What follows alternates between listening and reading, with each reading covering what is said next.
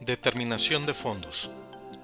Para realizar la determinación de fondos, primero es necesario accesar con una cuenta, ingresando el usuario y contraseñas correspondientes. Ahora, en el menú lateral izquierdo, localizamos y hacemos clic en Reportes. Aquí debemos seleccionar los criterios de búsqueda, como lo son la fecha, la plaza, el ejecutivo, el supervisor y el promotor. Ahora hacemos clic en el botón Reporte de terminación.